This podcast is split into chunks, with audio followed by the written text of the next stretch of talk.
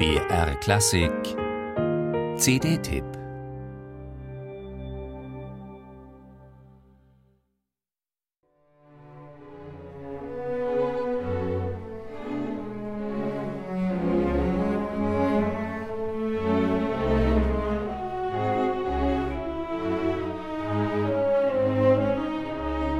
Lyrisch ist der Grundton dieses dreiteiligen Oratoriums für Solisten, Chor und Orchester.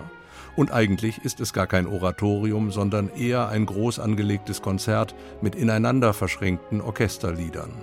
Klar deshalb, dass Simon Rattle in seiner ersten Aufnahme als designierter Chef des London Symphony Orchestra für dieses Projekt nur die allerbesten als Solisten ausgewählt hat.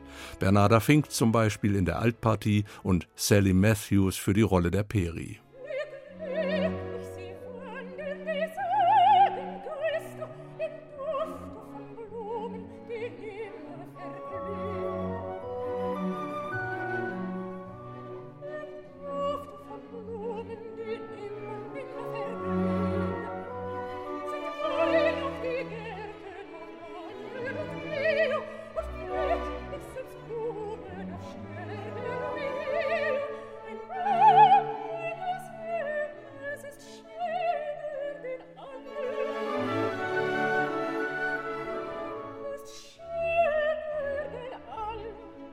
Das Liederjahr 1840 und das nachfolgende von Schumann selbst ausgerufene Jahr der Sinfonie. Sie beide scheinen kompositorisch nahtlos überzugehen in das Paradies und die Peri.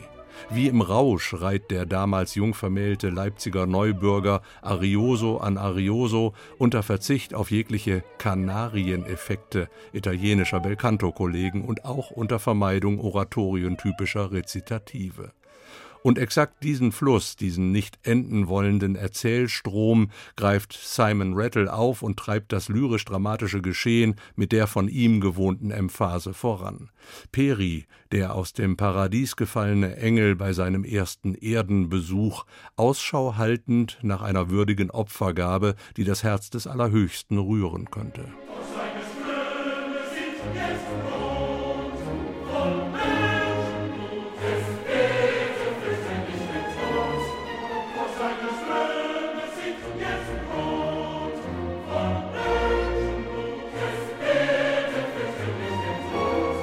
Rattle hat das Paradies und die Peri seinerzeit auch in München mit dem Chor des Bayerischen Rundfunks aufgeführt. Im Unterschied zu dessen lupenreiner Diktion tun sich die Sängerinnen und Sänger des London Symphony Chorus erwartungsgemäß schwer mit der Aussprache des blumig-poetischen Librettos aus der Feder Emil Flechsigs. Während die Solisten durch die Bank mit wunderbar klarem Deutsch überzeugen, vor allem aber durch ihr musikalisches Einfühlungsvermögen und die erwähnte Emphase, die sie unmittelbar von Rattle zu übernehmen scheinen.